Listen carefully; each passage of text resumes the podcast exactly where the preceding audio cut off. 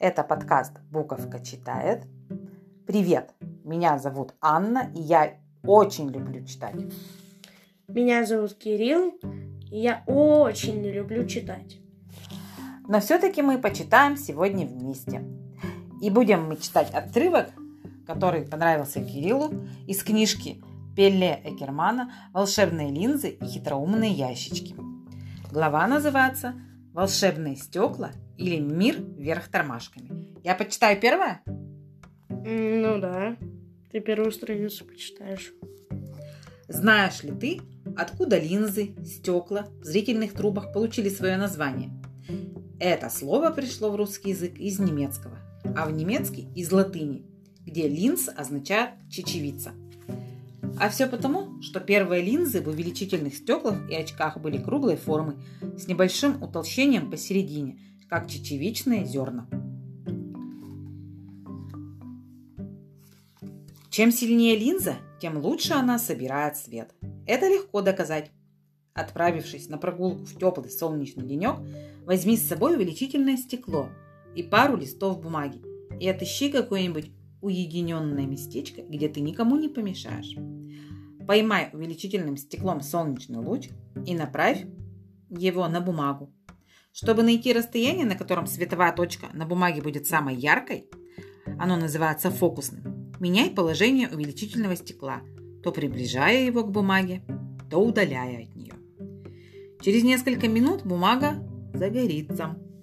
Теперь ты знаешь, почему нельзя смотреть на солнце через лупу, зрительную трубу или телескоп. Так ты можешь испортить зрение. Ну, теперь читай, Кирилл, ты. А если линз две? Одна линза увеличивает только те предметы, которые находятся на близком расстоянии от смотрящего, а две даже те, которые расположены далеко, в этом просто убедиться. Возьми две линзы, толстую, дающую сильное увеличение, и тонкую, менее мощную. Толстую линзу держи прямо перед глазами, а тонкую чуть дальше. Теперь попробуй то приближать, то удалять тонкую линзу. Когда изображение в толстой линзе станет четким, ты увидишь, что предмет, на который ты направил линзу, не только увеличен, но и перевернут вверх ногами.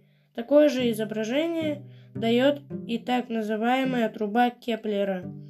Держать линзы э, одна перед другой, сохраняя нужное расстояние, не так просто.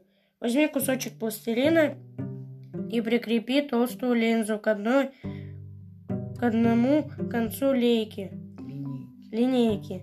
Двигая тонкую линзу туда-сюда, вдоль линейки, найди расстояние, при котором изображение будет четким, и закрепи тонкую линзу на нужном месте.